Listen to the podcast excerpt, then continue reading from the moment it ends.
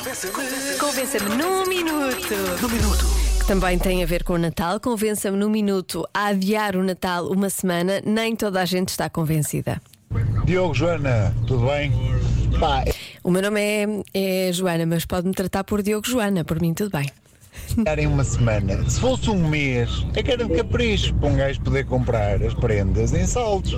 Agora assim, uma semana, deixa estar assim, está bem. Também, olha, já tenho o bacalhau a de molhar. Daqui a uma semana ia estar tipo pescada, sem ponta de sal. É, pá, quem tem prenda tem prenda, quem não tem, olha, paciência. Mas eh, é assim, se for para mexer, é um mês. Um mês, tudo bem, eu assino por baixo, não há problema nenhum. Agora, uma semana, é pá, deixem estar que está bem. Não.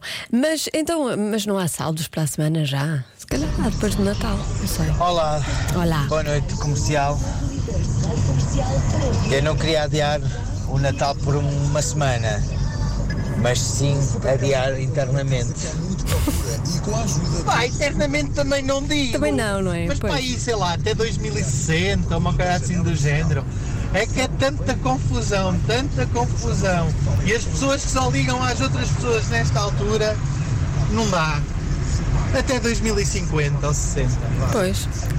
Assim, Beijinhos. beijinhos. Voltávamos a ligar essas pessoas daqui a 50 anos, não é? E, e parecendo que não havia tempo para comprar os presentes. Também acho. Olá, olá! Então imagina o que é tudo em saldos, baratíssimo e o dobro ou o triplo das prendas. Só roupa, só sapatos. Só roupa. Ah, não valia a pena?